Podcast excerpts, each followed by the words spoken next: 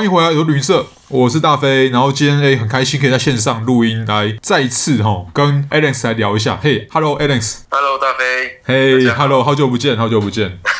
对，因为 Alex 现在在东南亚的某个国家啦，哈，就是就是现在目前是定居在东南亚。那虽然是现在在东南亚，对不对？但是我相信哈，你应该很怀念疫情之前你曾经在世界的其他角落去走走跳跳的时光，这样子。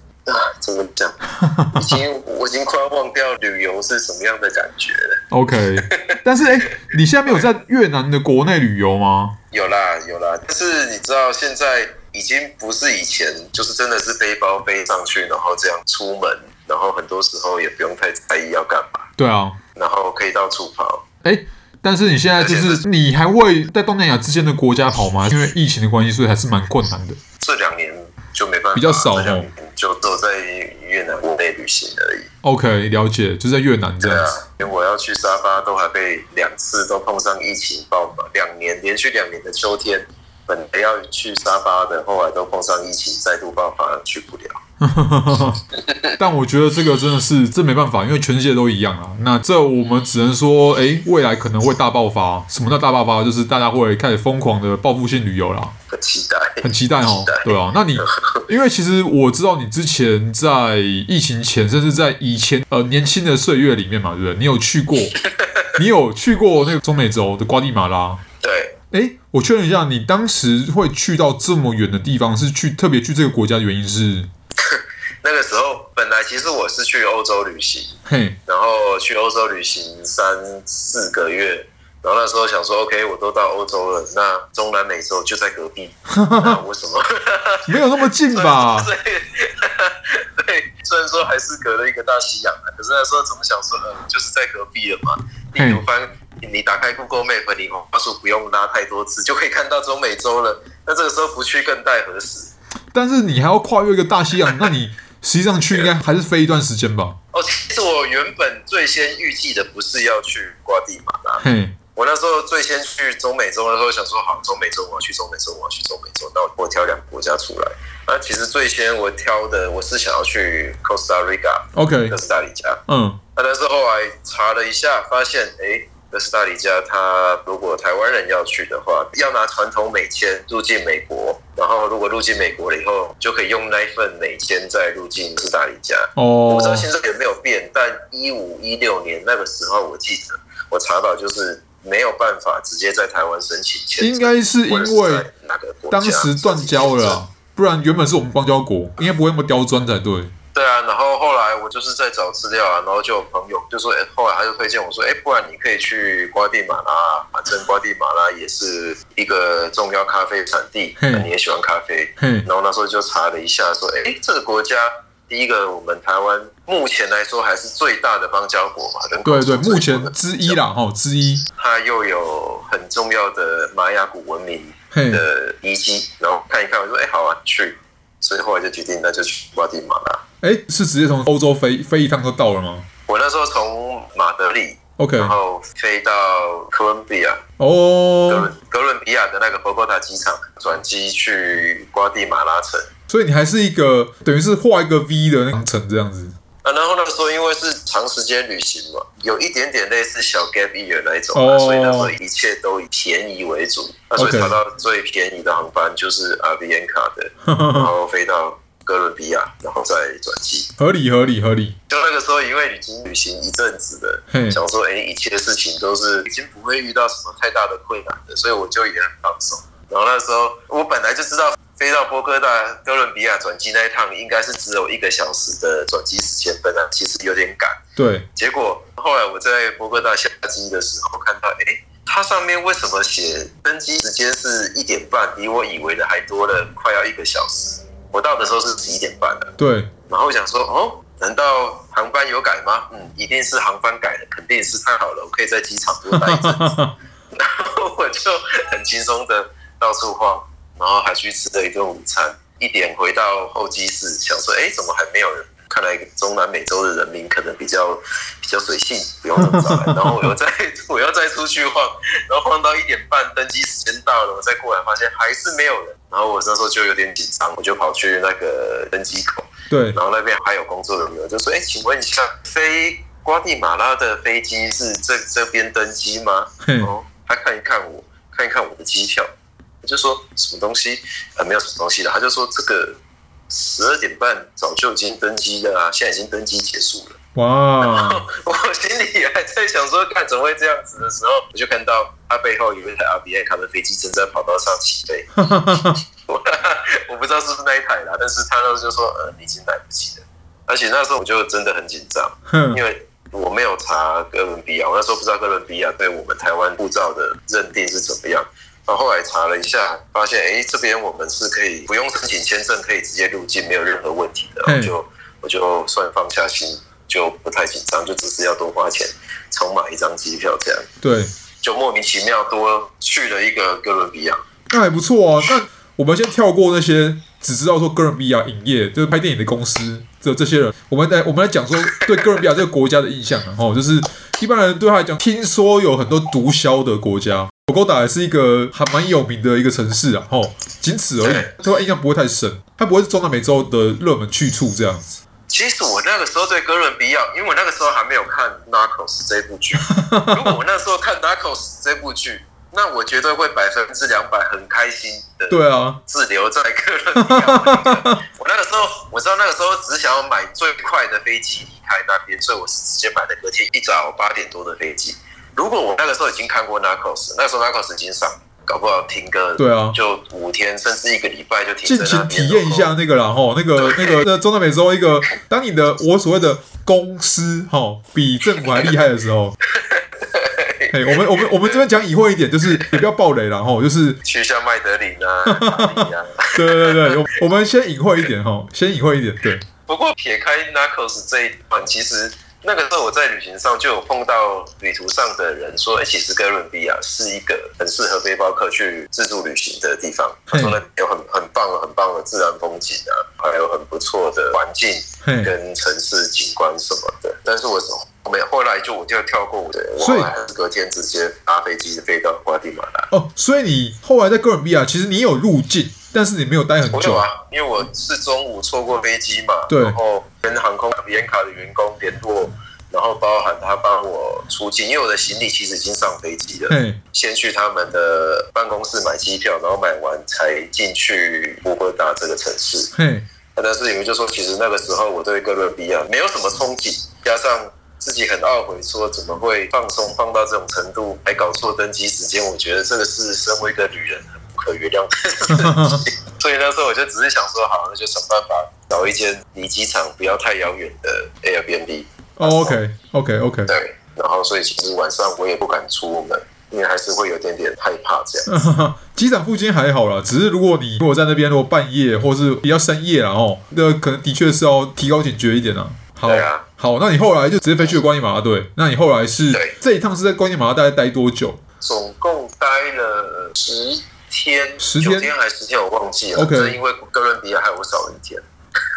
哦，对了，一开始我其实一，然后我是直接到他们的旅游大城安提瓜，它算是一个旅游的中心嘛？那你后来是按照你原本的计划，就是有去看到玛雅文化的东西吗？哦，有啊，有哦。哎，因为其实安提瓜它本来就不只是一个说哦，一个好像中继站，然后我要从这边出发去我的哪一个。特别的目标，嗯，安提瓜，它我觉得它应该是我五个月整趟旅程里面最魂牵梦萦的地方吧？哦，真的假的？哇哇，哎、欸，这评价很高哎！我好喜欢那边，我觉得现在如果让我有机会再去一趟中美洲，我一定还要再踏上安提瓜。等等，你喜欢的点是在哪？例如说，你喜欢一个城市会有很多理由吗？它的东西特别好吃，它风景特别好看，它建筑风格就是特别你没看过，或是。甚至连可能女生比较漂亮都有可能成为一个因素嘛？那你会对这地方那么的想念的原因是什么？我觉得最先的就是他们的天空，然后跟他们的整个城市景观。大飞，你知道安提瓜它是当初你知道西班牙殖民的几乎整个中南美洲嘛？对，对，主要是中美洲嘛。那安提瓜其实就是当初西班牙政府殖民地在中美洲的总督府。哦，它管的现在的瓜地马拉，右边的贝里斯，下面的萨尔瓦多、洪都拉斯、尼加拉瓜，甚至到哥斯达黎加，还有上面一点点墨西哥，就是安提瓜总督府那时候是管几乎你现在看到全部的中美洲。嘿，那所以它其实不是一个我们认定的那种小城市，对，小镇，它是一个很大的城市。OK，然后因为当初就是总督府地区嘛，那所以它的道路也不小于都是很大很宽。那但是又是因为是从十六、十七世纪开始，所以路上还是仍然是铺那种石头，哦，像欧洲也很常见的，嘿，对，石板路。但他们有很多主要干道上也都还是石板道。哦，感觉上它的建筑风格，放眼所及的，它应该是有融合殖民时代的，例如说西班牙人、葡萄牙人带来的那个比较偏伊比利亚半岛的建筑风格，然后加上他们原本可能当地的一些风格，这样吗？它最明显的殖民风格，殖民地风格上最明显就是它的颜色是非常五颜六色、五花八门的。嗯、我觉得这有点点像现在在越南看到的感觉，但是它房子上的又不一样。哦、他们房子全部都是只有一楼的矮平房，除了教堂的建筑，除了政府的建筑，会是可能两三楼、三四层楼的。我记得没错，应该是巴洛克式建筑。OK，对，嗯、那撇开这些教堂啊、政府啊。那一般的平民也就是一楼，最多不会超过两楼的矮平房。OK，但是矮平房它们的颜色就非常的鲜艳，嗯，黄色、蓝色、绿色、浅蓝、粉红，嗯，然后配上在那边的海拔也不低嘛，天空又是很漂亮的蓝色，那整个画面看起来就非常的舒服。嗯，所以你是对它整个城市，对你这是你的心目中，你的脑海里面。还留着那个形象，而特别喜欢它并想念它。那跟我现在很想念葡萄牙的 Porto 其实一样，就是一样是因为天空很奇幻、很魔幻。有可能，因为 Porto 我也很喜欢这个地方。对，太好了。喜欢葡萄牙，对啊，可以理解，可以理解。因为就像刚刚我们前面在闲话家常，我没有很喜欢，真的整个城市都是大建筑啊，都是高楼大厦，我一点也不喜欢那样。对，我比较喜欢。带有一点历史古迹感、斑驳的那种感觉，然后重点是五颜六色的，那才是我很喜欢的一个地方。嗯，对你来讲，其实它是一个在瓜地马拉一个印象的存在。呃，安提瓜其实是瓜地马拉的旧的首都，那是在十七还是十八世纪，因为打一次大地震，然后那边的建筑物全毁，然后所以后来的政府才搬到现在的瓜地马拉市。所以它其实离瓜地马拉市开车也就是大概五十分钟，四五十分钟吧，没有很远。然后南提瓜有一个地方蛮不知道算不算有名，它有一个叫十字架山。OK，Camp de la Cruz，就是你有没有看过哥吉拉二？哥吉拉二有一幕，基多拉在站在火山上，然后大叫，大叫的时候。翅膀张开大叫，然后整个荧幕变成几乎全红。我记得他一起飞，一拍过，然后那时候有一幕的镜头是从十字架往火山拍，就是基多拉在远景，然后近景是十字架。嗯，那边我记得就是安提瓜哦。那那一幕没有认错的话，就是安提瓜从十字架山所俯瞰的。OK，因为它背后就是有火山。嗯，那所以我的第二站是去另外一个很有名的。阿提特兰湖哦、oh，OK，对，那个湖哦，那个湖也是，如果安提瓜是我觉得最魂牵梦萦的地方，那这样说起来，阿提特兰湖就是最去游的地方了。哦，oh. 超级超棒，该怎么讲？它的湖水是清澈。你有没有去过九寨沟？还是没有？还没，还没。十六湖，呃，十六湖也还没，但我可以，我大概知道它长怎样啊，嘿。对，那就是你就是可以直接清澈见底，可以看到水底很深的部分。OK，然后水是蓝的，然后就算有木头，你也不会看到有什么哦木屑啊，还是泥沙混凝土啊，造成水很浑浊这样。嗯，整个湖很安静。那但是因为那边湖并不小，那边湖周边我记得有十几二十个不同的村庄或是小城市吧。嗯，那你要到另外一个城市，虽然说是沿着湖建的。但是你就不会是走陆路，你几乎都是搭船。OK，你要到下一个城市，你就是搭船过去。阿迪特兰湖，它同时也是一个蛮有名的瓜地马拉的咖啡豆产区之一。像刚刚安吉瓜，如果有喝咖啡的话，应该最有名的应该是花神吧？前几年很有名，这几年还好。嗯，然后像还有维维特南国，还有跟阿提特兰谷这几个地方都蛮有名气的。维维特南应该我比较有常听过这个地方啊，你知道吗？对，对我来讲，对我一个没有去过当地人来讲，比较稍微有听过。对，嗯，因为它名字就真的是如雷贯耳，很有名。对，对啊，我那时候去阿提特兰湖，我为什么说去哦？其实我那时候去也是在湖边的一间 hostel 吧，我去那边待了三天，然后。你说真的有干嘛吗？其实也没有真的干嘛，可是每天就在湖边跟其他地方过来的旅客聊天啊，干嘛，或者是散散步，沿着湖岸走，很棒，很静谧、安静的地方。不过我后来就是我后来来越南工作以后，有碰到一个也曾经去过瓜地马拉、去过阿提特朗普的人，他就有跟我完全不一样的回忆，因为他说在那边有另外一个地方，他也不是参加哪一间 hostel 办的活动，就是说哦那边有很多酒吧，然后大家就会在那边喝酒，然后喝一喝就会好，哎大家就聊开了以后就一起行动，嗯，因为我说你要到下一个城市就是搭船嘛，嗯，然后我们就说到深夜。就会有船很神秘的靠岸，然后 就看你要不要加入。那你加入了以后呢，他就会带你到另外一个湖，就是湖的另外一个小城市，然后到那边参加神秘的、超越感官知觉的派对。哦，是这样，就是讲那么隐晦就对了。太明白，对。就是只有成年人才方便去参加的派对吗？就是你要如何理解大地之母啊，这个湖的过去往来啊。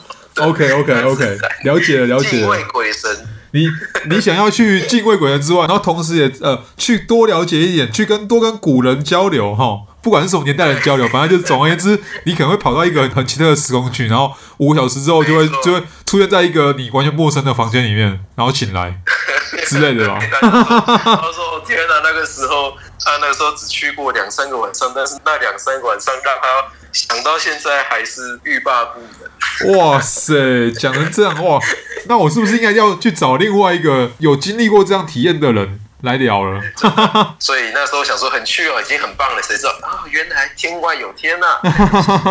没关系，但我觉得每个人享受景点的方式不同嘛。那你刚好你的就比较健康、自然、清新呐，对不对？对，没错，也没什么不好的。要疯也不一定要在那边疯了，只是那时候大家在聊天，然后听他讲说有这一段，想想我看很酷哎，看 你还搭船，你还不是搭什么计程车？一般我们在城市里面移动，就是哎，我们搭计程车去哪里开派对？对，但是这边是搭船，你要不要上去？就看你有没有勇气了。然后接下来就是去我这一次到瓜地马拉的最重心提卡尔哦，提卡尔，它最著名的就是玛雅文化。嗯，但是提卡尔它所在的位置在瓜地马拉的偏东北，它其实已经很靠近贝里斯了。嗯。它这个位置算是玛雅文化古典时期，古典时期就大概在西元三百多年到八百多九百年这个时候，那这个时候是玛雅文化在的所谓的古典时期，然后在低地文化当时最强盛的国家。OK，玛雅文化它其实也分成好几个小国吧，不是我们现在认知的国家，就是你可能一个村庄，他们叫一个国这样。那当时提卡尔，他就是统称玛雅文化这些国家里面最强盛的国家，然后它是首都。OK，提卡尔他的玛雅文化的部分，那当初其实他虽然我刚刚说三百年到九百年间，他也不是被哪一个外来种族灭掉，嗯，他就是呃原本强盛的国王死了，换下一个国王，然后接下来就越来越虚弱，嗯，然后而且他们。这些国家彼此之间又很常会有战争的发生，那所以彼此交战的情况下，它就越来越贫穷，然后最后没落，然后原本在那边的族人就慢慢渐渐的全部搬走。所以它其实并不是我们所习惯说哦，是西班牙人来的，然后把他们赶跑的。它是属于这个文化自然的没落，然后它被发现是已经又在六七百年对，真正是西班牙人，但他的是传教士，就是那时候在森林里面意外发现的一个地方。嗯，哇，从安提瓜到提卡尔又是一趟很遥远的距离，虽然说还没有到十几二十个小时啦，不过因为他还是会经过瓜地马拉市，所以我那时候就真的有到瓜地马拉市市中心走一趟。OK，市中心可能我在的地方是比较旧城区吧，我没有到它的新城区。嗯，可是旧城区会感觉有一种说不出来的紧张感跟肃杀之气。哦，大家照常在马路上活动，人来人往的机车、汽车、公车，喇叭声、叫卖声很多很多。可是最奇怪的就是，你到很多街边啊，比如说小商店，比如说小药局，比如说甚至面包店、饮料店。你买东西呢？你会隔着一道栅栏跟商家买东西。哦，所以就是一个防某些特殊状况的一个装置这样子。对，就是我那时候没有特别去查当时或前面是发生什么事情，但是我知道巴地马拉曾经发生过好几次的革命嘛，那包含美国介入、英国介入这些阿里亚扎的。可是那时候我是第一次，算第一次看到，哎，在街上明明大家都正常的活动，可是每一家家家户户只要是开商店的，不管你开什么商店，几乎都会有墙壁跟栅栏隔着里面的卖家跟外面的买家。就是说，他就算是小超商、小商店哦，你也是在外面跟他只说你要什么什么东西然后，他拿给你，然后就通过通过栅栏，他会开一个小小的门，只能传递东西跟钱的，然后把东西交给你，然后钱交给他这样。哎，那你当时有去这样买过东西过吗？我那个时候我有去超商，我有去买了一个喝的，嘿，喝的饮料，其他我就没有特别买什么。那你一样有拿钱在外面直接指给他看，然后要他再拿东西给你这样吗？有啊。哦，只能这样子，不然不然我买不到东西，而且我也不会讲新闻，我就只能比手画脚跟他说我要那个那个。原来是这样子。对，啊，这是小插曲，然后后来我就继续坐夜车从瓜地马拉市一路直接到提卡尔。听起来，如果我如果未来我要去观音马的话，我搞不好会想要去拜访一下，就实际上用眼睛看一下。可以去。哦，那时候很明显的，那时候原本下午四五点以前人还非常多，可是等到天色一暗下来，因为我那时候去那边的时候已经是差不多呃十月了，就是已经开始要准备秋天，要冬天的，所以那时候其实天色已经没有暗太晚。我那时候发现，一到六点天色几乎暗下以后，路上的人就瞬间少了一大半，可能剩下原本白天的两三层这样。哦，看起来就有点可怕，因为你知道，大家家家户户都是铁门关着的。白天有人还好，晚上一没人，就看到都是栅栏，就觉得很可怕。所以那时候看到这个情景，我其实就直接闪回车站等车了。OK，那你在路上街上有看到，例如说像类似像军人或军队的人吗？没有，没有。这才是最诡异的啊！就是明明就好像看起来大家都正常活动，可是店家却不是这样子。就是这一点才是让我觉得最诡异的地方。就我刚刚开始还说很奇妙的肃杀之气。对，好，然后提卡尔，提卡尔，我觉得真的那时候到提卡尔心里就是一个想法。小时候在台湾玩玛雅文化、玛雅探险，长大了终于可以到提卡尔看。